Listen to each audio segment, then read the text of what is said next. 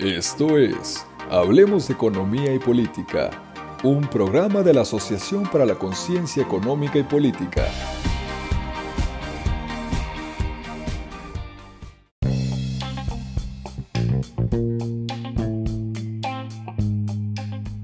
Hola, bienvenidos a todos ustedes a este nuevo episodio de podcast de Hablemos de Economía y Política con ACEID. Mi nombre es Carolina Rivera, soy presidenta de la actual gestión de la Asociación para la Conciencia Económica y Política y me acompañan. Frecia Pérez, yo soy la vicepresidenta de la asociación. Y Francisco Dávila, responsable de investigación de ACEID. Gracias por acompañarnos el día de hoy.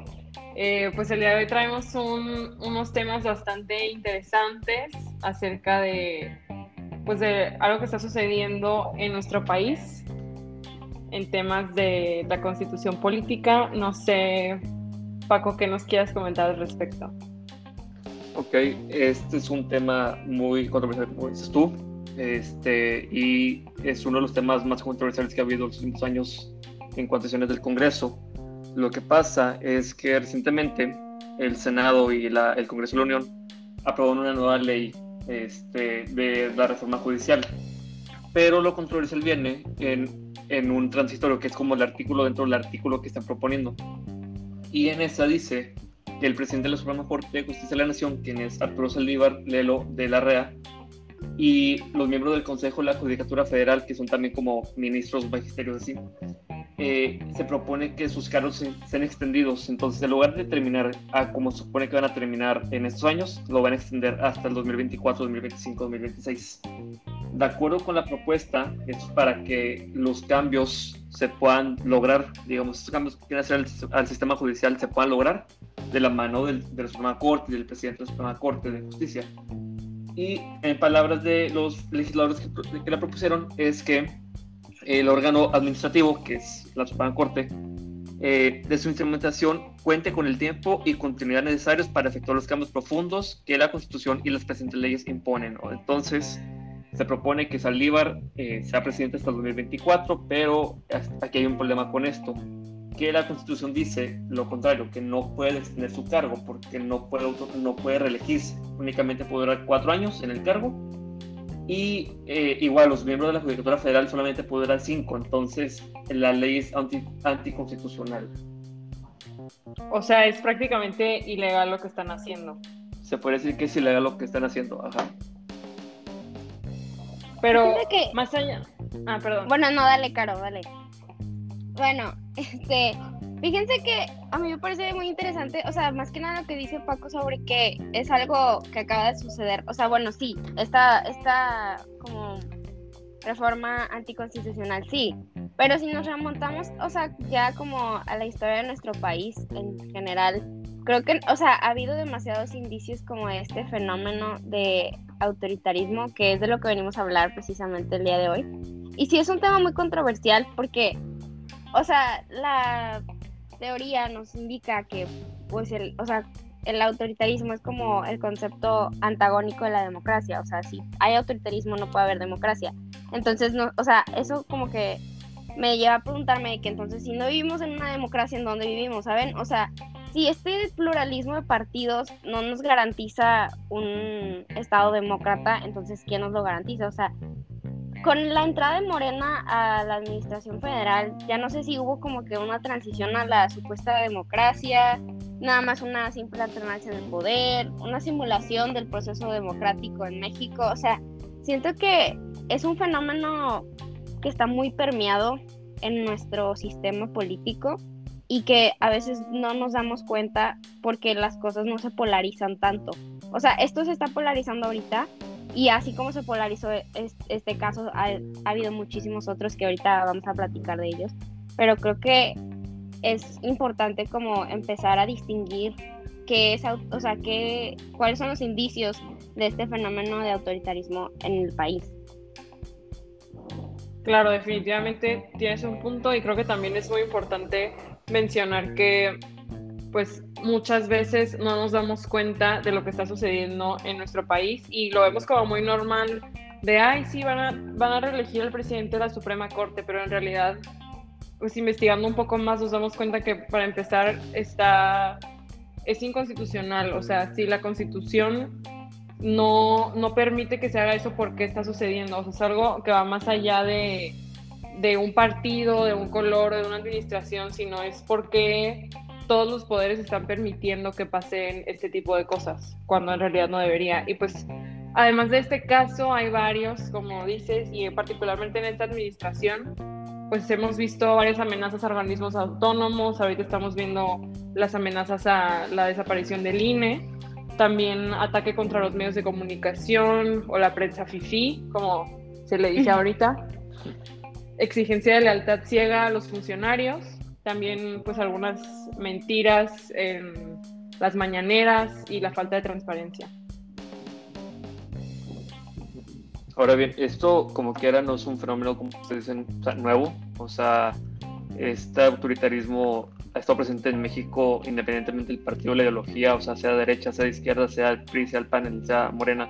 Existe el autoritarismo en México. Entonces, esto viene desde la época colonial, los primeros años de la independencia. Vimos a Porfirio Díaz, este, Juárez también, algunos consideran que es autoritario este, de Tejada, Santana también autoritarios, pero ya en las épocas modernas pues se ha visto mucho esta parte del turismo, como decía ahorita Carolina, ¿no? En la parte como de, pues sí, como la estructura del gobierno, la estructura social y las instituciones, pero antes, yo sí, no por pero era mucho peor antes, ¿no? El autoritarismo.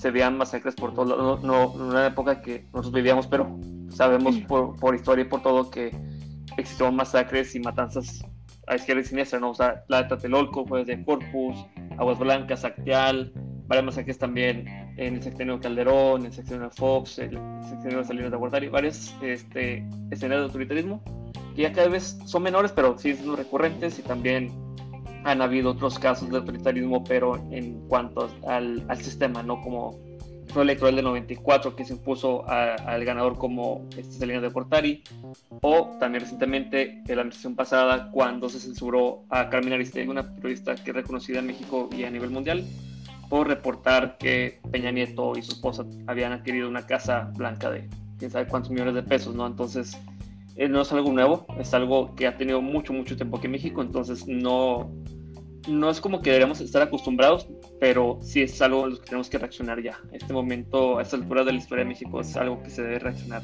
este, estas escenas de autoritarismo.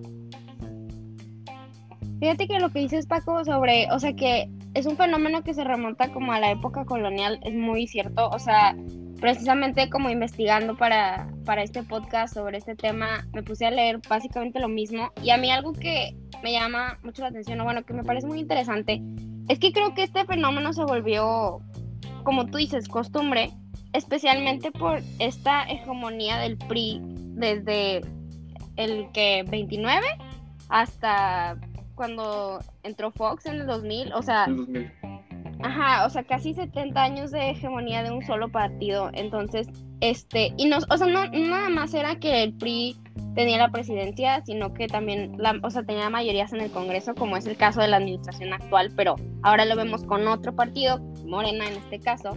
Entonces creo que se volvió hasta cierto punto costumbre, pero con la entrada de Fox en 2000, la gente como que dijo, sobres, o sea, ya hay un cambio, de que las cosas van a cambiar, las cosas van a ser diferentes, ya no van a estar los mismos en el poder, que es una frase que yo creo que muchos escuchamos todos los días, pero en realidad, ah, o sea, habría que preguntarnos, ¿son o no son los mismos? ¿Saben? O sea, eh, el politólogo español, este, Juan Liz, o sea, define como que al autoritarismo como un pluralismo limitado e irresponsable. Y algo que me llamaba mucho la atención ayer que leía era que, eh, o sea, en un, en, una, en un sistema político autoritario, solo algunos como actores individuales podrían como tenían este, esta capacidad de acceder al poder. Y pues en este caso lo vemos, o sea, las únicas personas que tienen así como voz en lo que pasa en el país son los partidos políticos, son los diputados, son los senadores y pues quiénes, o sea, quiénes escogen nosotros, pero como dice Paco, o sea, ha habido ocasiones en las que ni siquiera nosotros hemos sido capaces de escoger. O sea, hay fraudes electorales, ha habido muchos rumores, porque no todos, nos, no, no todos los casos me constan, pero, o sea, ha habido rumores de que te compro el voto con una despensa, con dinero, etcétera. O sea, en realidad no vivimos en como la pintan, ¿saben? o sea, es una democracia bastante, bastante imperfecta. Y yo creo que algunas formas en las que seguimos como impulsando este sistema autoritario en el país es, este, primero que nada, a mí lo que se me viene a la mente ahorita es el periodismo, como la censura que se le hace al periodismo ahorita. Creo que en la administración actual, el Reforma es de los pocos periódicos que se atreve como a lanzar las historias como verdaderamente son. No sé, o sea, no sé los otros, pero me consta que el Reforma es un poco más agresivo en sus titulares. Pero este, esta censura del periodismo, no solamente en México, eso sí ya es como a nivel internacional, yo creo, pero la censura del periodismo, la censura al activismo, o sea, lamentablemente México es un país en donde ser activista está mal. O sea, y, y el activismo es literalmente todo lo contrario. O sea, son, son líderes sociales, defensores de los derechos humanos, que de verdad luchan por una o sea, por diversas problemáticas, ya sea violencia en la mujer, ya sea el cuidado del medio ambiente.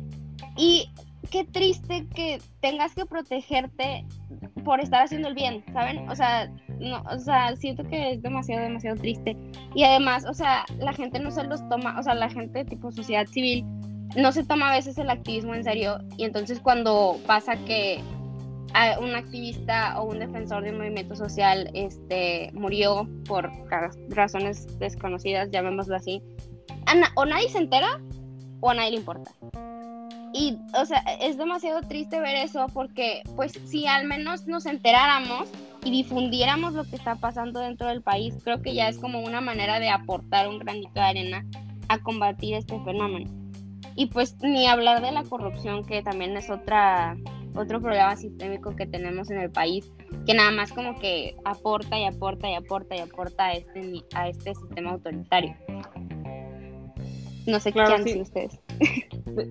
Definitivamente tienes razón en todo lo que dices. Creo que pues son como muchas cosas, no es nada más, o sea, esto que estamos viviendo ahorita, lo que estamos, lo que comentamos al inicio de la extensión de, del mandato de, del presidente de la Suprema Corte de Justicia es nada más como un, un este, pues, un parteaguas para nosotros como ciudadanos de abrir los ojos y en realidad involucrarnos más en todo ese tipo de, de situaciones que son cotidianas, como dices, desde ser activista, ser periodista, eh, un, un, simple ciudadano, pues ya por el simple hecho de levantar la voz está mal.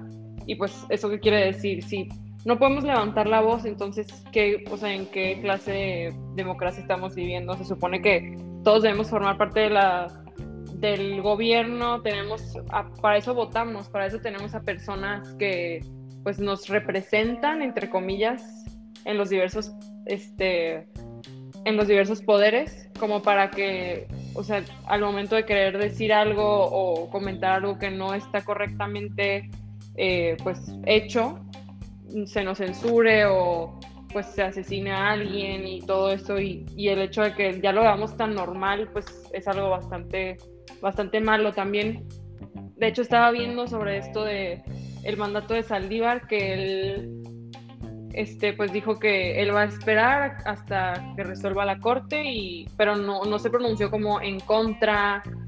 Entonces hay como mucha controversia en este tema y creo que pues es algo en lo que sí debemos de poner bastante atención porque como ciudadanos nos toca pues estar ahí para hacer, si en los poderes no está el contrapeso, pues yo creo que nosotros podemos ser el contrapeso que se necesita para pues para que no se llegue a, no lleguemos más lejos en este tipo de inconstitucionalidades. Sí, porque también, o sea, me gustó lo que dijiste sobre ser nosotros el contrapeso como sociedad civil, porque hace poquito, recuerdo en Twitter hubo mucha movilización respecto a lo que pasó en Tulum, que murió una mujer a manos de los policías locales y, o sea, las razones este, era que porque estaba violenta, este, porque estaba en estado de ebriedad, etcétera.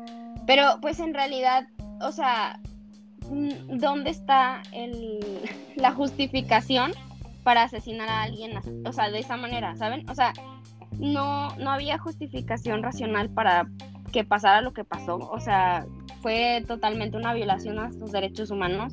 Y yo creo que como que esta movilización que hubo en redes sociales, este, toda la gente como reposteando de que, oigan, pasó esto, oigan, este, exijamos que pues haya como justicia, ¿no? Para esta mujer. Y pues, no, o sea, creo que es algo que deberíamos empezar a hacer de que para todos los casos que veamos y de los que seamos presentes, que de los que seamos testigos más que nada, porque también me acuerdo mucho, o sea, no es como hate a los este a los casos de autoritarismo que se han presentado en esta en esta administración porque también me acuerdo lo que pasó con con el caso de Ayotzinapa o sea es un caso me acuerdo que yo fui a una exposición al Museo Marco y vi como que o sea todo o sea, o sea había una exposición de que respecto a ese caso en específico y tipo la gente de que lloraba, o sea, viendo la exposición la gente lloraba y veías como, o sea, la, o sea, la injusticia que habían sufrido estas familias, estos estudiantes. Y, o sea, se supone que fue en, en manos de la policía, o sea, en manos de las personas que se supone que deberían de protegernos y de, ajá, o sea, de salvaguardar nuestra seguridad.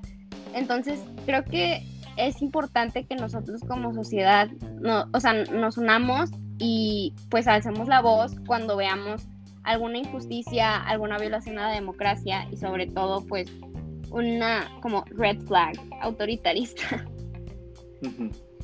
Sobre todo porque, nomás también para aportarle que esto, dicen que lo de Saldívar a muchos les preocupa que sea como un parteaguas también a que se extienda el periodo presidencial de, de López Obrador. Entonces, aquí también va mucha parte de, de, exigir que los sistemas funcionen, pero tampoco pero también exigir que este sistema, este, pues como pongo palabras, em, pues haga cosas indebidas, ¿no? O sea, exigir que, que, que estas cosas no, no, pasen, que se respete la ley y las instituciones. Eh, es lo preocupante, ¿no? Si ya se empieza a ver estos movimientos también autoritarios del Estado en extenderse el mandato, entonces ya no queda este pues de dónde actuar más, ¿sabes? O sea, no, no va a haber mucho espacio. Y eso es lo único que concuerdo con Ricardo Naya, porque casi no concuerdo con él. Y dice, si este, este 6 de junio podría ser la última vez que tu voto realmente cuente. Entonces, son cosas que tenemos que... Somos 120 millones de mexicanos, pero como 80 millones que podemos votar, es momento para hacer algo respecto a lo que está pasando. No es un momento de actuar, es un momento de unirnos y de evitar ciertas diferencias que traemos desde hace años, ¿no? Estos eh, contra chairos, de que norte contra sur, de que todas estas diferencias dejarlas un, un, poco al lado y enfocarnos pues en el bien común, ¿no? Que es el bien de pues tener una democracia que funcione, ¿no? Porque el hecho que hay inestabilidad genera más desigualdad, si es un ciclo, es vicioso, va a haber más pobreza, va a haber más este, problemas sociales, más inestabilidad, entonces es estas maneras de cómo evitarlo, nos, nos dice muy fácil de que evitar la reelección, pero hay mucho más detrás de eso, ¿no? Hay mucho más detrás de todas las leyes y de todo lo que está pasando en México. Entonces es también un llamado como a, a participar y, por eso está el 6 de junio este año, ¿no? Que es también uno de los motivos por los que hicimos esto también, ¿no? De, como de invitar a la gente que vote el domingo 6 de junio. Este, pero lo que preocupa y lo que vi hoy en la mañana es que Ricardo Monreal, el senador de, de Morena, para variar, dijo que si gana la oposición, que es los partidos que son de gobierno, o PRI, PRD, Muchos Ciudadanos, etcétera, etcétera, que si no ganan, que, que, si ellos ganan, van a hacer una reforma electoral como estrategia política y legislativa. En otras palabras, es no gane yo, entonces, ah, porque yo quiero, voy a hacer este movimiento para que, que evitemos que esto pase. Entonces, es otra muestra de autoritarismo que está muy implícitamente en ese discurso. Entonces, son cosas que tenemos que, empezar a evitar y empezar a actuar más, ¿no? Sí, definitivamente creo que el voto es algo que pues a corto plazo podemos hacer como ciudadanos. El simple hecho de salir a votar y pues no nada más votar, sino estar al tanto, investigar sobre, porque muchas veces decimos, ay, voy a votar por tal candidato a la gubernatura y como él es bueno, entonces todos los de partido también. O sea, no dejarnos nada más llevar por eso, sino en realidad investigar a las personas por quienes estamos votando y quienes pues a fin de cuentas nos van a representar y se supone que deberían de evitar que este tipo de cosas estén sucediendo como el problema de que si Morena pierde la mayoría, entonces vamos a hacer esto. O sea, la verdad he escuchado muchísimo estos últimos meses que pues se aproximan las elecciones, este tipo de como amenazas de pues del gobierno, de este partido, que dicen, no, es que no vamos a permitir que pase esto, perder la mayoría, porque pues todo lo que hemos hecho se va a ir para atrás. Y pues yo creo que no debería de ser así, o sea, no, no me parece justo que mucha gente, sí, o sea, mucha gente sí se la cree y dice, ay, no, pues mejor sí, o sea, mejor sí voy a votar por Morena para que no, eh, no, no vuelva la corrupción o no, o sea, no se eche para atrás todo lo que ya llevábamos como eh, arrancado y pues en realidad no es así, o sea, creo que sí debemos de analizar muy bien nuestro voto y sobre todo sí llevarlo a cabo aunque nos dé flojera o aunque digamos que nuestro voto no cuenta o no vale la pena. En realidad muy poca gente pues en realidad sí vota y pues creo que es algo de, lo cual yo siento que si yo no voto no puedo quejarme con la misma libertad, o sea, no me sentiría bien quejándome o no quejándome, sino como levantando la voz hacia algo que veo que está mal, cuando pues yo no hice mi parte cuando lo debí de haber hecho. Entonces creo que es algo muy importante que todos debemos de aplicar como, como ciudadanía y como mayores de edad que ya somos. Sí, concuerdo contigo, Caro. Es, la democracia no es un sistema, un sistema perfecto, no es el mejor de los sistemas, pero es el que, el que tenemos. Y pues sí, se trata de aprovecharlo lo que otros no, exactamente no tienen, ¿no? Hay países que ahorita, en siglo XXI, que no permiten elecciones. Hemos escuchado casos de, o no quiero sonar tan radical, pero pues sí, hay casos como Corea del Norte, este, Venezuela, Cuba, que no permiten que haya participación ciudadana en elecciones. Entonces es un instrumento que hay que aprovechar. Y, y, de nuevo, esperando que esto no suceda en el futuro, que no lleguemos a este régimen autoritario que se, dice que no somos régimen autoritario porque incluso el segundo podcast que grabamos este año fue el del inicio de la democracia, si mal no recuerdo fue el segundo tercero, y decía que es una democracia imperfecta. No sé por qué lo siguen catalogando así, pero es un régimen casi casi autoritario. Entonces, pues sí, es, por el beneficio de todos nosotros, por beneficio de la economía, de la sociedad, de, de este, de las mujeres, de, de, de, los estudiantes, de todos los este, población. Es, es beneficio, ¿no? Que veamos en democracia. No es perfecto, no es el mejor sistema que hay, es el que tenemos, hay que aprovecharlo. Y se dice que, no, pues está, como había mencionado, que la de gobernador, la de, la de alcaldías, también están los diputados. Y es como de las campañas que casi no se conoce, que, que casi no se habla. Es un elemento muy, muy importante. Entonces, no voy a listar toda la función de los diputados, pero si tienen aquí la aprobación de leyes y que nombrar ciertas personas y nombrar otras personas de otros cargos. Entonces, es la importancia de, ir a la boleta, de analizarla muy bien, analizar todos los debates que van a haber, analizar todas las propuestas de todos los diputados locales, diputados federales, este, para pues la aprobación de leyes que estén de beneficio para todos nosotros, ¿no? Este, yo creo que pues ese sería mi, mi último punto, ¿no? Que salgamos a votar el 6 de junio eh, no, no, no, anulen votos, no voten por el Tuca Ferretti, como varios años aquí en Monterrey se ha hecho de que, ah, voto por el Tuca Ferretti, porque sí, se ha pasado eso. No, no hagan ese tipo de cosas, o sea, voten realmente por el partido que ustedes consideren que es el mejor, pero voten, salgan a votar, marquen la boleta y sería todo de mi parte. No sé si alguien quiere añadir algo más. De nuestra parte es todo. Eh, pues gracias por estar aquí escuchándonos un día más. Eh, esperamos que les haya gustado este podcast y nos vemos en el próximo episodio de Hablemos de Economía y Política. Gracias a Precia y Paco por estar aquí.